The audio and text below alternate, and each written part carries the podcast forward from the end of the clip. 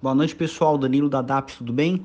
Bom, para fazer um breve resumo do mercado hoje, é, tivemos aí vários dados, não só hoje, mas ao longo da semana, uh, dos, do PIB de alguns países uh, da Europa, na sua grande maioria, com quedas superiores a dois dígitos, o que demonstra de fato o que a gente vem falando há um tempo aí na deterioração, deterioração das economias como um todo, inclusive na americana, que teve uma queda de quase 40%, né? Uh, bom, mas de toda forma, especificamente hoje o mercado americano, de uma certa maneira, foi muito bem, uh, muito puxado aí pelas, pelo resultado das, das empresas de tecnologia. Uh, mas falando aqui no Brasil, foi um dia misto, mas de uma maneira negativa, né? Ela acabou puxando muito mais para a queda, acabou fechando com 2% de queda, aos 102.900 pontos, perdendo aí a, a, a pontuação dos 103 mil pontos. O dólar fechou hoje em alta, com 1,10% aos R$ 5,21.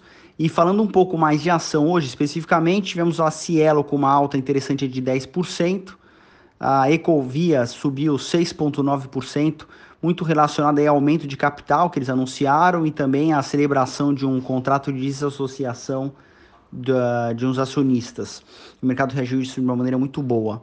Do lado negativo, é, teve a Ambev que acabou caindo 4,5% e a Cogna com uma realização forte de 12,5%.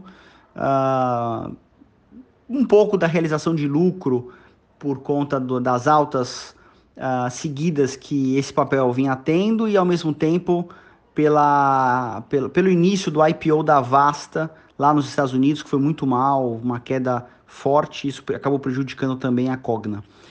Uh, falando um pouco do, do, do, mercado de fundos imobiliários, é, foi uma semana um pouco atípica, uh, porque tem uma, relação, uma correlação inversa do, do IFIX, que basicamente quando os juros longos do Brasil sobem, o IFIX cai e, e vice-versa. E essa semana especificamente, uh, os juros caiu 6%, os juros longos do Brasil, aproximadamente isso, tá? 6%, e o IFIX também caiu.